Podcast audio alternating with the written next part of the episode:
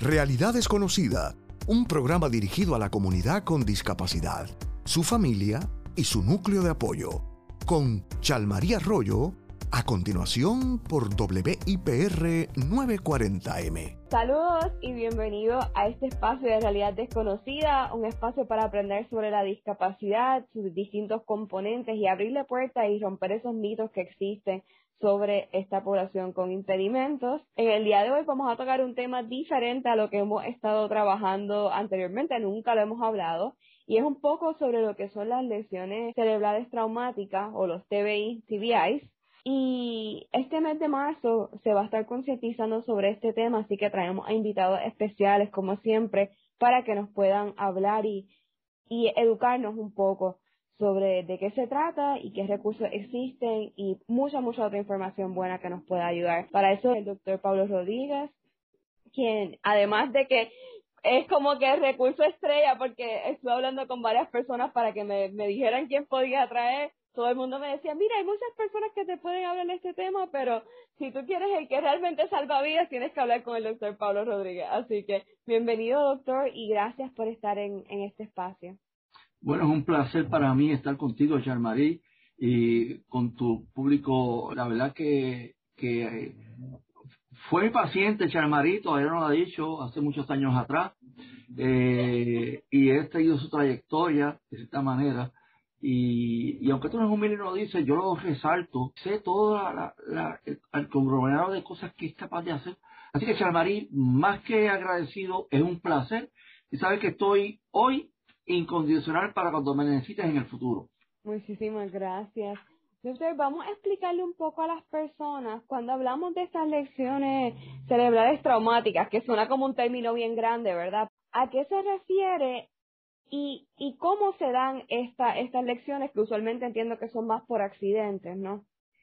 Es correcto, fíjate que, pues como dice la palabra, usualmente estas lesiones, hay gente que tiene problemas ¿verdad? cerebrales algunos tienen por la presión alta, le da un derrame cerebral, se conoce como CBA. Hay gente que tiene, ¿verdad? Se tapa la circulación también muchas veces por la edad y por problemas de arteriosclerosis, eso lo vemos en gente mayor.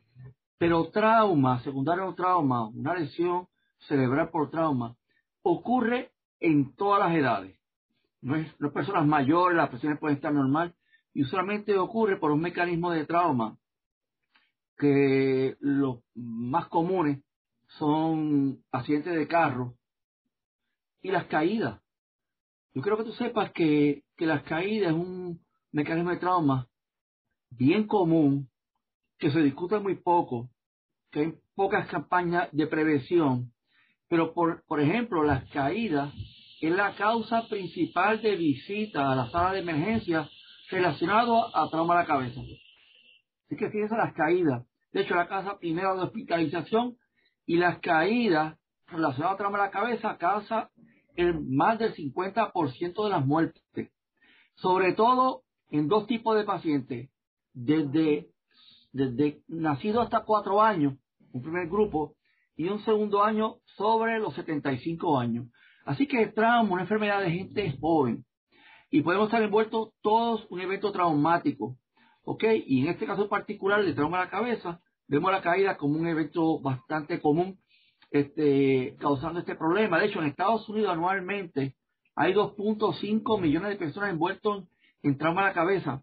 Si sacamos el por ciento de gente que vive en Estados Unidos, de ciudadanos, que son 329 millones, sabemos que el punto 75 de cada 100 personas, casi una tiene trauma a la cabeza.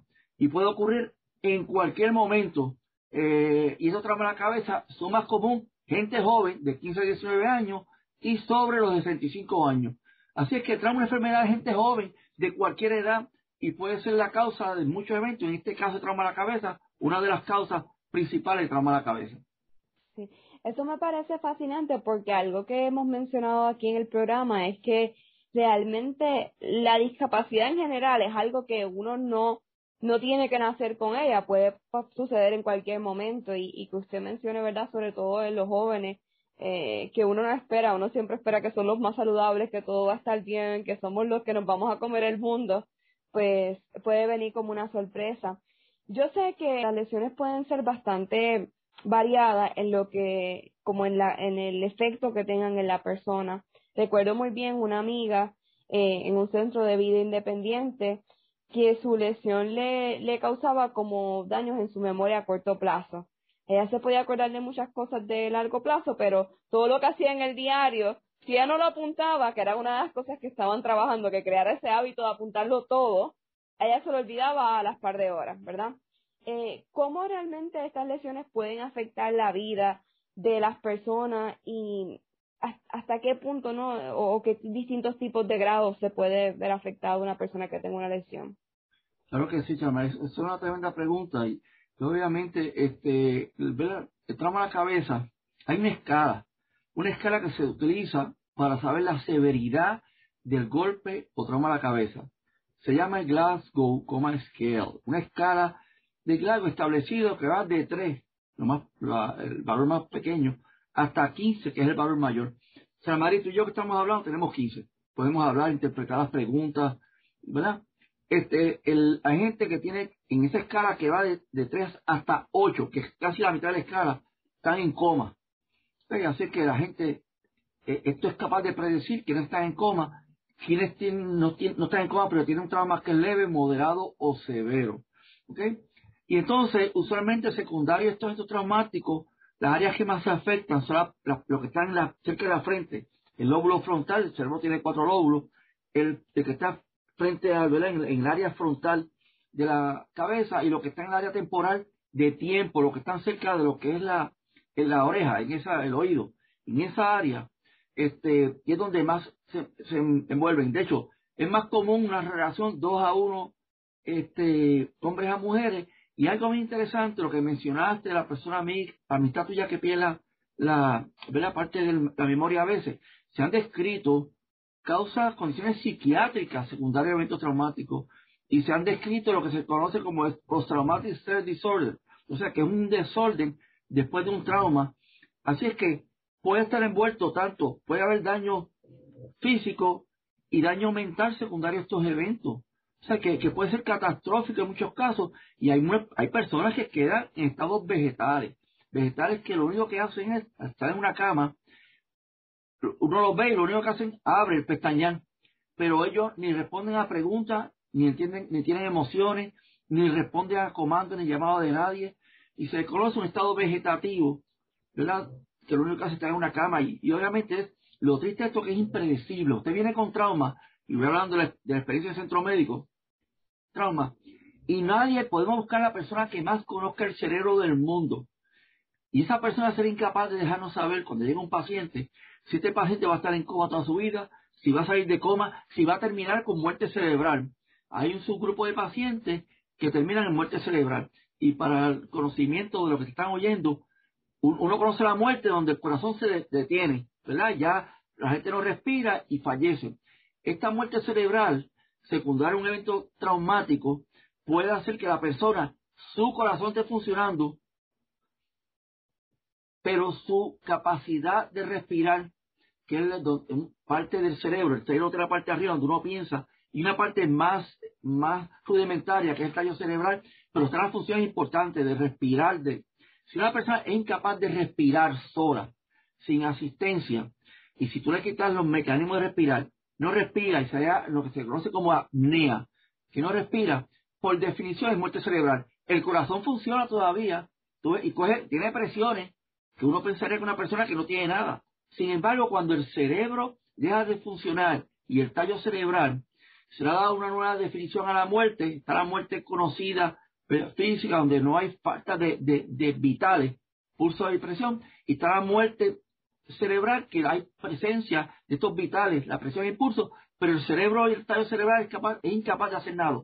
Y en el 1959, o sea que ha pasado muchos años, se definió la primera persona con muerte cerebral. Pero mira qué interesante esto, Charmarí, que cuando uno define una paciente, una paciente en coma, y tú has oído de gente que está en coma a veces hasta años, y un día de momento salen de la coma, ¿ok? Pero de coma hay gente que ha salido en cualquier momento de su estadía prolongada, ¿verdad? Con secundario un, trauma cerebral, pero de lo que es muerte cerebral, no se ha reportado nadie que haciendo el diagnóstico de tallos de muerte cerebral porque no respira de forma espontánea, no se ha descrito ningún caso que la gente haya, venido de muerte cerebral a la vida. De coma a la vida sí, de muerte cerebral a la vida no. Así es que estos eventos pueden ser desde a veces inocuos y muchos problemas mayores donde la persona recobra, gente que recobra casi perfecto, pero diferentes grados de severidad, desde pérdida de conocimiento, problemas psiquiátricos, problemas de desórdenes, ¿verdad? Gente que está en coma o hasta muerte cerebral. Así que es indefinido y lo mejor que podemos hacer es prevenirlo. Y déjame decirte que la velocidad en los carros, el alcohol, las caídas, se pueden prevenir en el 95% de las veces. Así que nosotros podemos hacer las estrategias para evitar terminar un incidente severo, porque se pueden prevenir en el 95%, casi todos los eventos. Si tú no conduces a alta velocidad, si no conduces bajo el efecto de bebidas embriagantes, si no te trepas a algún sitio, a un techo, a una escalera, ¿verdad? Que son riesgos que son calculados pero que pueden ocurrir. Y para que tú tengas un dato bien importante, Charmarí, los que nos están oyendo, y, este programa tuyo trata de prevención, de evitar las cosas, yo quiero que tú sepas que Puerto Rico y Estados Unidos recolecta la información de toda la gente que llega al centro de trauma. De nosotros ha sido 30.000 pacientes, pero hay un database de 6 millones de pacientes en Estados Unidos, de, todos los centros de trauma de Estados Unidos. Y yo quiero que tú sepas que de esos 6 millones, ¿verdad? Cambia de año en año, pero del 40 al 44, casi la mitad de la gente que llega a los centros de trauma de Puerto Rico y Estados Unidos son caídas. Son caídas. Así que es un evento bien importante, que tenemos que estar alerta, que no podemos estar trepándonos los sitios fuera más, altos del piso, porque puede generar en una, un evento que puede ser malo, puede ser catastrófico, y trauma la cabeza es un componente importante de una mortalidad alta en estas caídas. Claro, yo, yo soy súper sentimental y, y, ahora mismo usted ha visto el emoji eso de la cabecita que explota, pues así estoy yo como que wow con todos estos datos porque yo creo que más que, que no treparse en sitios y eso es que uno tenga cuidado porque yo veo, ¿verdad? De mi familia, amigos, que, que van a pintar en la casa o que tienen que arreglar algo en el techo, pero no es que no se trepen, es que no se trepan con precauciones tampoco. No sé, yo creo que, que, que hay algo muy importante que si usted lo tiene que hacer por alguna razón, por lo menos se tome la precaución de vida y el cuidado, ¿verdad? De no creerse que, que porque uno esté atlético, joven, en perfectas condiciones, eh, te exime de que te puedas caer accidentalmente. Usted menciona algo también interesante cuando menciona de, las comas y ese proceso y es lo, los familiares me vienen a la mente. ¿Cómo, no sé si usted tiene alguna recomendación para esos familiares que tienen que tomar decisiones, ¿verdad? Porque usted dice que puede estar ahí en coma un año como 10 años y que puede ser que, que regrese si no es una muerte cerebral. ¿Cómo es ese proceso para los familiares y qué les recomiendan usualmente ustedes como, como ese enlace, ¿verdad? Entre, entre la vida de la persona y, y lo que ellos, y la, el sentimiento, porque nadie quiere obviamente que su ser querido se muera o algo así. Claro que sí, déjame decirte algo y, tocando un poquito lo que dijiste anteriormente, bien, bien importante eso que tú dijiste. Hay gente que por necesidad de su trabajo tiene que, tiene que, ¿verdad? Tiene que al techo. Son gente que tiene un tipo de experiencia, ellos saben cómo protegerse, cuidarse. Me preocupan esos que tienen la inexperiencia, creo que tú estás, ¿verdad? Diciendo que no toman las precauciones. Y ya dijimos que se puede prevenir esto en el 95%. Si haces lo que tienes que hacer, lo puedes prevenir. En el 95%, este, así es que hay métodos de hacerlo y lo ideal es que si no tienes que estar trepado en algún sitio buscando china, aguacate en el techo para sacar algo, una persona sí que pueda hacer lo que se dedique a eso. Vamos a descubrir a estas personas. Entonces, eh, tocando tu segunda pregunta o cuestionamiento, pues obviamente es un, un evento que es para toda la familia es un evento bien difícil. Porque cuando uno habla y hablamos con un paciente y le damos a saber que su familiar tuvo un, envuelto en un incidente, que está en coma. Siempre la pregunta es, doctor, pero ¿en cuánto tiempo? ¿Qué va a pasar? ¿Qué esperamos? ¿Qué, cuánto, ¿Cuándo se va a despertar de ese coma? Desafortunadamente, no hay respuesta para esas preguntas. Esto hay que verlo de día a día, a ver cuál va a ser la respuesta de este paciente. ¿Quiénes se van a levantar? ¿Quiénes no se van a levantar? ¿Ok? Y el problema es que este, los que eh, pues no se levantan, pues eh, obviamente están restringidos a un, a un, a una cama, están restringidos a, a un, cambia todo, todo el panorama de la familia, los planes futuros, se convierte en, algo catastrófico para la familia. Y por eso tenemos que estar seguros, ¿verdad?, que este, la mejor medicina para un trauma de la cabeza es prevenirlo. No hay mejor medicina. Después que uno está envuelto, hay, bueno, no hay forma atrás. Y entonces, muchas veces, pues la familia tiene sus inquietudes, este, y desafortunadamente no hay una forma mágica de saber quiénes van a recobrar o quién no. Así es que la espera esa larga, de día a día, de momento en momento, se convierte, ¿verdad?, en un vía crucis para la familia, se convierte en su Viernes Santo, se convierte en un momento bien difícil para la familia y para uno, que no es nuestro familiar, pero que vemos esas caras de tristeza, vemos el dolor en la familia, nos identificamos con muchos pacientes, vemos la tristeza de una persona joven enfrentándose con, los, con las metas de la vida sin saber si va a poder aspirar a algo más en su vida. Y la verdad que una, una, las sensaciones y las emociones son tan variadas, tanto en el afectado como uno que ve la tristeza, ¿verdad? Y cómo se puede tronchar el futuro de una persona que está envuelta en un evento como este.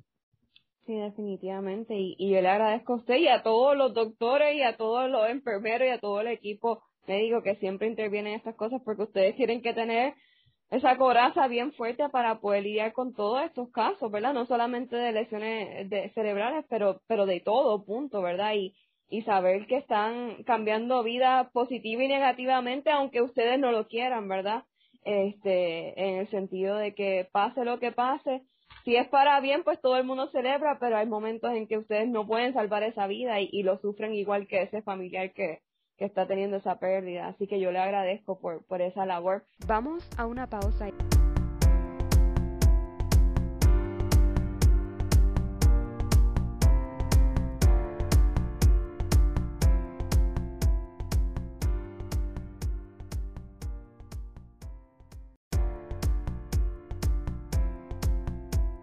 Estás escuchando Realidad Desconocida con Chalmaría Arroyo por WIPR 940M, trayendo la discapacidad al centro de la discusión. En el día de hoy vamos a tocar un tema diferente a lo que hemos estado trabajando anteriormente, nunca lo hemos hablado, y es un poco sobre lo que son las lesiones cerebrales traumáticas o los TBI, TBIs.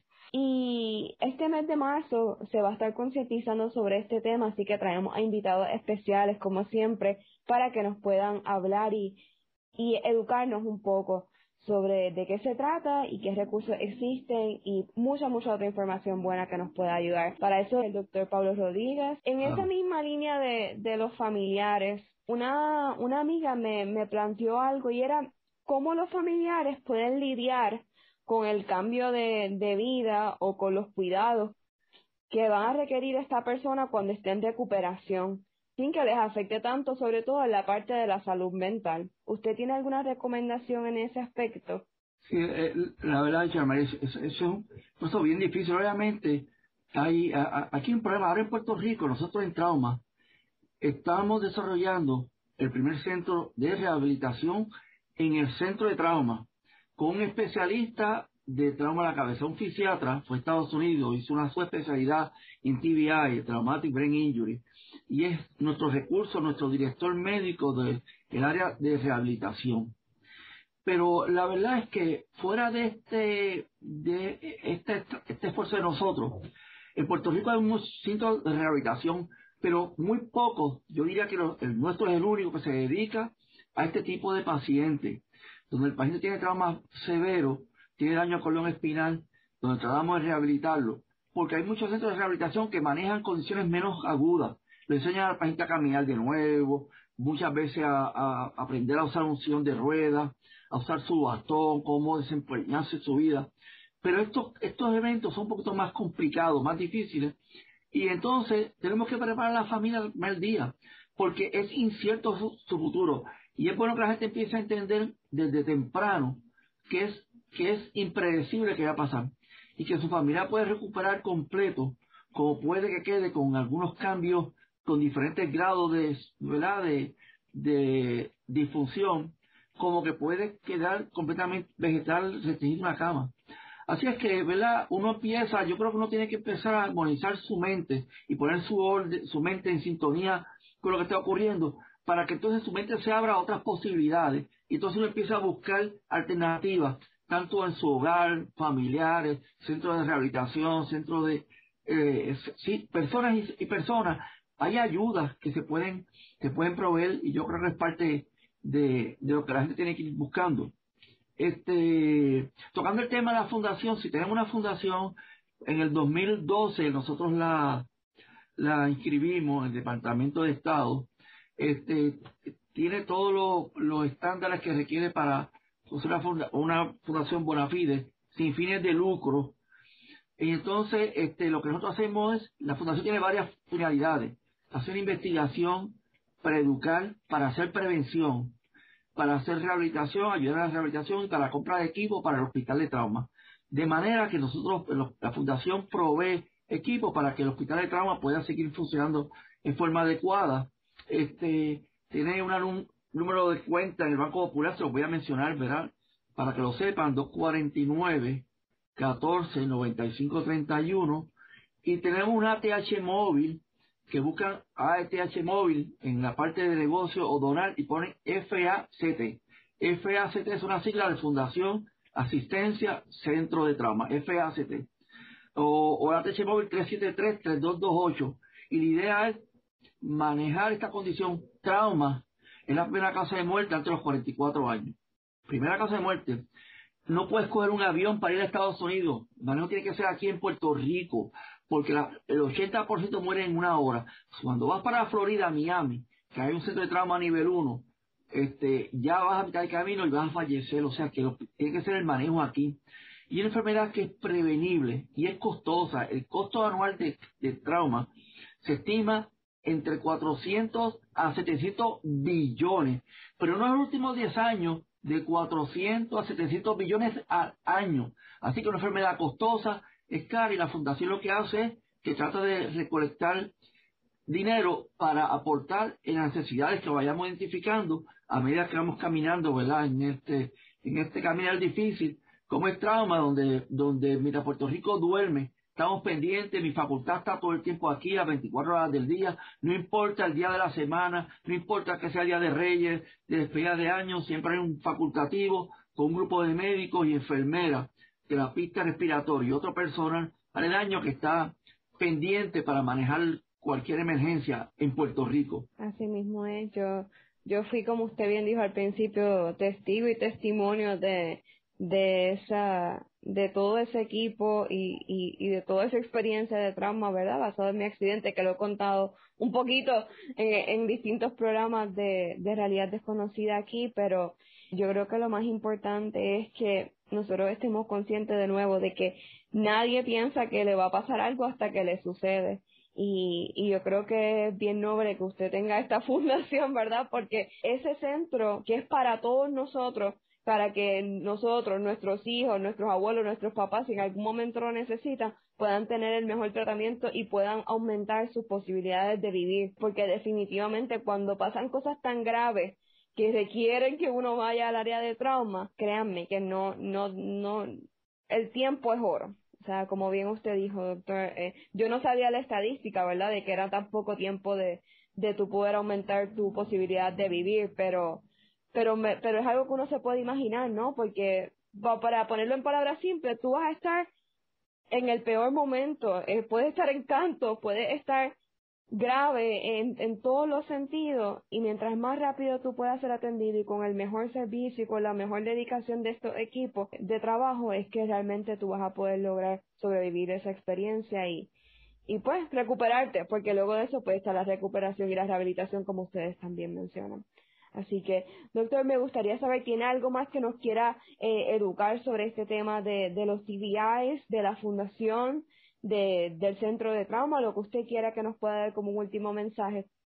Sí, yo, yo, un, llamado de, de mucho este, juicio cuando estemos en las carreteras de Puerto Rico, porque todos los días nos espera en nuestra casa gente que nos, que nos ama.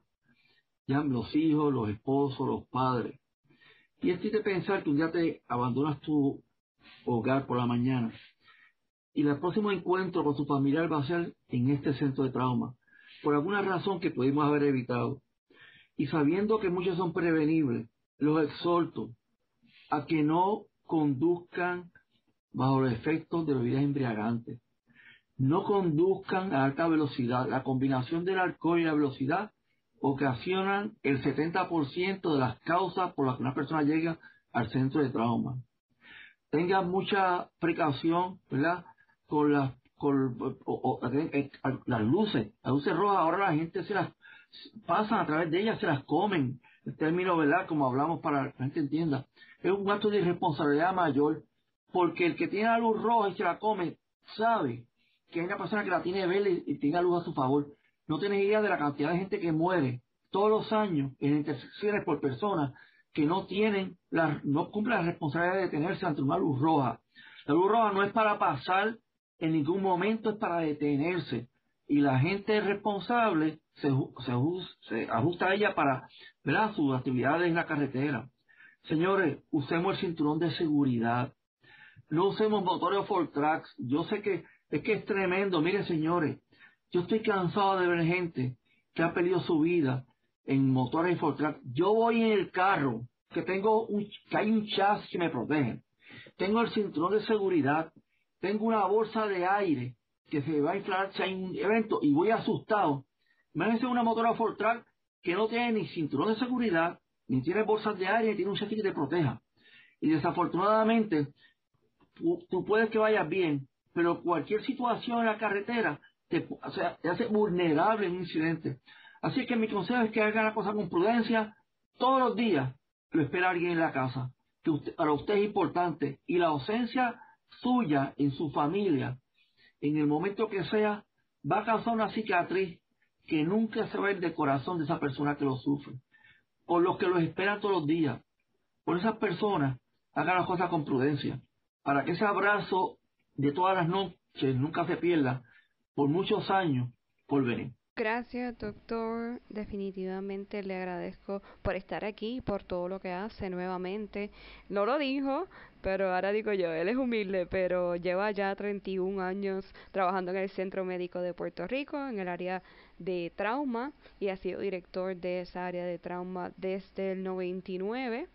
Así que definitivamente es una persona que está muy comprometida. Me, me contaba que una de sus metas para antes de retirarse es poder dejar el centro de trauma como un hospital de nivel 1, un hospital de calidad Así que le auguramos el mayor de los éxitos y lo apoyamos en su encomienda. Vamos a una pausa y al regreso continuamos hablando sobre lo que son las lesiones cerebrales traumáticas o TBI por su sigla en inglés. Soy Chal María Arroyo y está escuchando Realidad Desconocida aquí en WIPR 940 AM.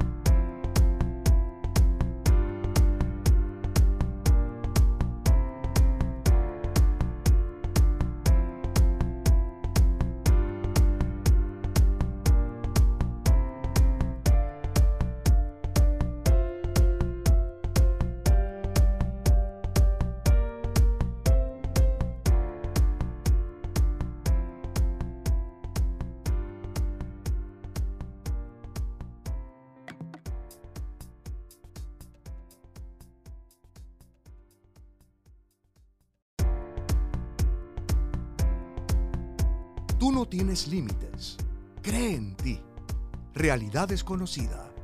Que nada te detenga. Ya estamos de regreso en Realidad Desconocida y en este día seguimos hablando sobre la discapacidad, aprendiendo y educando sobre este tema. Les recuerdo antes de continuar que nos pueden encontrar en el Facebook de WIPR 940 AM como eh, Realidad Desconocida, el programa de hoy, los miércoles, así que lo pueden buscar por ese día. Si están en las redes, nos aprovechan y nos buscan como Realidad Desconocida PR o le dan clic al link y nos pueden seguir y darle un like a la página para que puedan ver también todo el contenido complementario y todo lo que sigue pasando durante el resto de la semana. Vamos a continuar hablando sobre el tema de las lesiones cerebrales traumáticas y para eso, como les había mencionado antes de la pausa, tenemos a Loida Oliveras con nosotros, quien es directora ejecutiva de la División de Protección y Defensa de, aquí de Puerto Rico y también es coordinadora del programa de TBI del PNA, como se le conoce, ¿verdad? Por sus siglas en inglés. Bienvenida, Loira, y gracias por estar en Realidad Desconocida. Saludos, Charmar, y a todos tus seguidores a través de Realidad Desconocida. Gracias, es un placer eh, por primera vez estar aquí en tu programa, que nos hayas invitado. Y sí, correcto, como me dijiste, soy la directora ejecutiva de lo que es el Sistema de Protección y Defensa de los Derechos de las Personas con Impedimentos en Puerto Rico, actualmente adscrito a la Defensoría de las Personas con Impedimentos. Y de igual forma, coordino el programa de protección y defensa, que es uno de los nueve programas que tiene la División de los Derechos de la Población con Lesión Cerebral Traumática. Excelente. Lidia, cuéntanos un poco, ¿verdad? Habíamos estado hablando en el primer segmento con el doctor Pablo Rodríguez, que nos explicó sobre qué son estas lesiones, nos explicó muchos datos estadísticos sobre la causa de estas lesiones, mayormente por caída eh, o por accidente. Y, y nos dio ¿verdad? un mensaje muy bonito también de prevención, ¿no? De que mucha, él decía que el 95% de estos casos se pueden prevenir y que es cuestión de, uno tener ese cuidado y, y de uno tomar las medidas de precaución. Yo quisiera que nos hablara un poco desde, desde la, del sistema de protección y defensa, cuáles son los casos y las necesidades que más ustedes observan en la población que viene a ustedes con lesiones cerebrales traumáticas. Claro que sí, Charmari. Entiendo que en la primera sección, ¿verdad? El mejor para hablar sobre este tema, sus causas y todo es precisamente el doctor Pablo Rodríguez, así que no voy a entrar mucho en ello. Pero sí te puedo dejar saber que la lesión cerebral traumática es algo de lo cual no estamos exentos. O sea, puede ocurrir en cualquier momento de nuestra vida. Así que eh, puede ser por heridas de bala en algunas ocasiones, caídas, eh, accidentes de tránsito, entre muchos otros. ¿Cuál es la necesidad cuando hay un impacto fuerte en la cabeza que afecta varias áreas del funcionamiento del ser humano, desde lo emocional, lo físico, entre otros? Es la necesidad de servicios médicos. Lo importante y lo primero en todo este proceso, una vez te diagnostican con una lesión cerebral traumática, es salvarte la vida y posterior a ello, pues hacer un proceso de rehabilitación que incluye desde seguimientos médicos, neurológicos, terapias en los casos que aplique física, emocional, eh, auditiva, entre otras, ¿verdad? Del habla, perdón, que puedan ser útiles para que la persona pueda reintegrarse de la medida posible a la sociedad nuevamente, que es lo que todos buscamos. Así que de primera instancia lo que vamos a ver es una familia eh, deseosa de identificar servicios en la comunidad para atender la situación médica, la de cuidado e incluso económica. Y te preguntarás por qué económica. Claro que sí, a veces la, digamos, por ejemplo, una persona a través de un accidente de tránsito, que es la orden del día, si lo podemos decir en nuestro país, recibe un golpe fuerte en la cabeza, queda en coma, luego se, eh, ¿verdad? Le salvan la vida, lo operan y queda con una lesión cerebral traumática que le afecta a la movilidad. Si la persona tenía un ingreso, ese ingreso automáticamente se pierde porque va a requerir de un cuidado probablemente 24/7 en lo que se rehabilita. eh, esto implica que va a, va a necesitar un cuidador. Si el cuidador es la familia primaria, que también tenía un ingreso, también lo va a perder. Por tanto, la ayuda económica para sufragar todos estos servicios que ellos necesitan es algo que buscan mucho, así que la educación, el acceso a servicios rehabilitativos, entre otros. Sí, que básicamente es un proceso que no le afecta solamente a la persona, sino para ese núcleo familiar que tiene que brindarle en muchas ocasiones apoyo. Usualmente, ¿cuál es el proceso o cuáles serían algunas recomendaciones, recursos típicos que ustedes le recomiendan a personas que puedan llegar a, a pedir orientación en, en sus oficinas o que, ¿verdad? Simplemente pues por, por la naturaleza del caso ustedes podrían recomendar. Claro que sí, nosotros como parte de, de la ley número 104166, para dar un poquito de trasfondo, que es la que crea lo que es el programa de protección y defensa de personas con impedimento, esto viene con un llamado a ofrecer servicios de información y referidos, asistencia verdad técnico profesional en cuanto a conocer sus derechos, las leyes que le cobijan, nosotros investigamos aquellas querellas o, peticiones de abuso y negligencia que puedan existir eh, hacia una, una persona con lesión cerebral traumática, representación legal, la búsqueda de remedios administrativos, para que puedan, ¿verdad?, sus derechos ser eh, reivindicados y yo pueda tener acceso en igualdad de condiciones a todos los demás servicios y beneficios. Dicho esto, nosotros atendemos sí al individuo, pero de igual forma, como bien te estaba mencionando, aquí se integran los familiares. ¿Por qué? Porque son el grupo primario de apoyo y en muchas ocasiones nuestros clientes con lesión cerebral traumática en ciertos momentos de, su proceso de rehabilitación no puedan comunicarse o tomar decisiones por sí mismos, así que ahí entra ese cuidador primario o tutor. Le damos servicios también a ellos para que puedan sobrellevar el proceso y puedan entonces también conocer eh, aquellos servicios a los que tienen derecho. Chalmari, yo quería comentarte sobre ¿verdad? varios de los servicios que nosotros ofrecemos, como te dije, de información y referido, entre otros.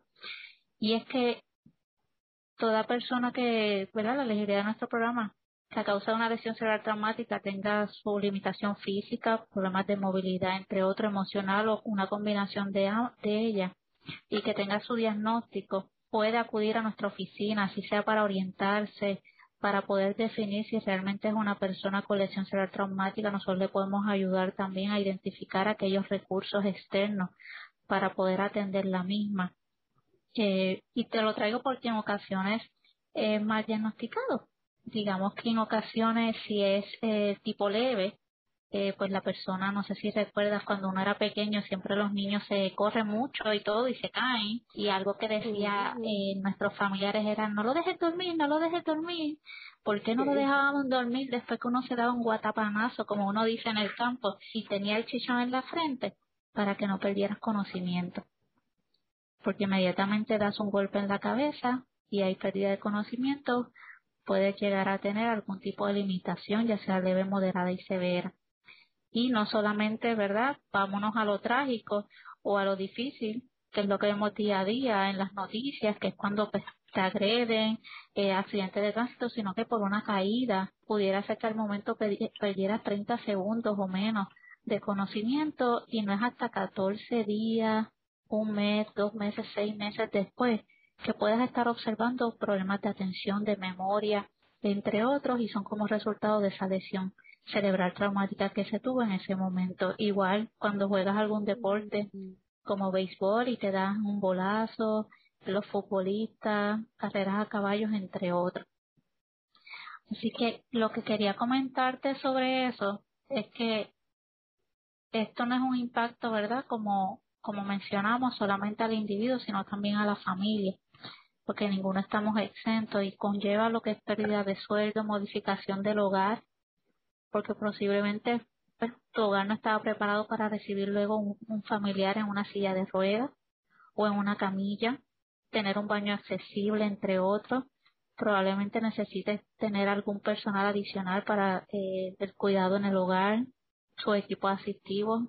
Y algo bien importante, y no sé si eh, el doctor lo tocó, ¿verdad? Pero si no podemos también desarrollarlo en otro tema, es la transportación. Esto, es sido, sí, esto ha sido una dificultad grande que nosotros hemos encontrado con muchos de los servicios que han requerido nuestra oficina, eh, porque muchas veces la población con lesión cerebral traumática requiere de equipos eh, móviles, ¿verdad? Entiéndase guaguas adaptadas o que su transportación sea mediante ambulancia por las condiciones y no y ha sido una lucha que hemos tenido incluso con planes médicos eh, con los servicios de transportación gubernamental que puedan coordinarse estos servicios alternos para, para la población con lesión cerebral traumática, ¿verdad? En ciertas etapas de la vida. Así que eso es un tema, ¿verdad?, que, que es relevante, es oportuno y ha traído eh, dificultades en este proceso de recibir atención médica. Aunque el doctor tocó en algunas de las cosas que mencionas, por ejemplo, él se enfocó mucho en la parte de de guiar con, con alcohol en el cuerpo, de treparse o por lugares, techo, etcétera, no que uno no se tiene que estar trepando. Sí, eh, no, y que son casos que son muy, muy importantes, quizás los más, los más eh, comunes, pero me gusta que hayas traído estos ejemplos de las carreras a caballo y de otros tipos de ejemplos porque es que en el día a día, en cualquier momento, esto te puede suceder. ¿Ves? hay tantas cosas, eso mismo del deporte. Hay tantos jóvenes que juegan pelota eh, y que les gusta jugar un poco brusco también en, en otros aspectos y, y eso le puede afectar. Eh, me impresionó mucho también lo que mencionas del tiempo que, que toma en que una persona se dé cuenta. O sea que realmente no siempre, por lo que me mencionas y me corrige, no siempre eh, estas lesiones, si son leves, se reflejan al momento de la pérdida que tuviste, ¿no? Correcto, correcto.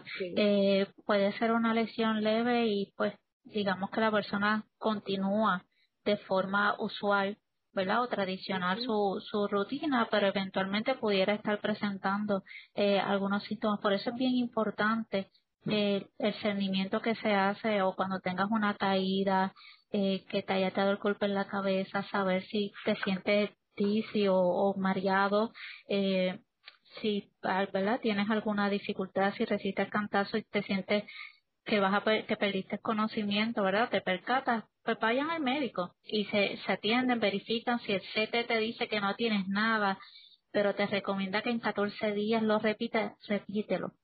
Repítelo porque eso va a ser crucial para poder prevenir futuros síntomas que pudieran detonar en una lesión cerebral traumática en algunos casos.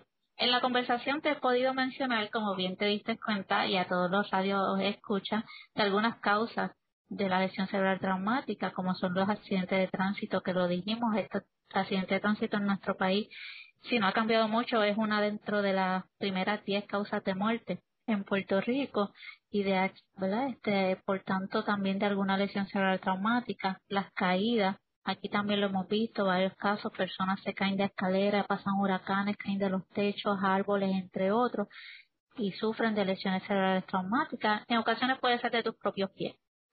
Eh, agresiones, hemos visto situaciones donde pues va con batazos, eh, machetazos, eh, empujones y la persona se golpea la cabeza, mayormente cuando es violencia doméstica que de eso tampoco se habla mucho, pero hay una relación también eh, entre violencia doméstica y la lesión cerebral traumática. Eh, golpe, lo que son los accidentes en deportes, como les dije, el boxeo, ahí tenemos el caso de nuestro ¿verdad? Richard Colón, que es un caso verdad que ha salido público sobre este proceso, boxeador mediante el deporte que practica recibe un impacto fuerte en la cabeza y desarrolla una lesión cerebral traumática. Y hemos visto su rehabilitación, aquellos que lo siguen en las redes. Béisbol, deportes extremos, ¿verdad? También son consecuencias de, entre otras. No, definitivamente es bien interesante. Mencionaste lo de hace un ratito, ¿verdad? Que ustedes también le, le refieren a personas a otros recursos que existen en Puerto Rico que les pueden ayudar a conseguir ya sea pues los servicios de cuidador o de todas estas necesidades que pueden presentarle momentos. ¿Me podrías mencionar quizás por lo menos uno o dos de esos recursos que las personas pudiesen obtener en caso de que de que estén perdidos, verdad? Y, y, sientan que necesitan esa, esa ayudita.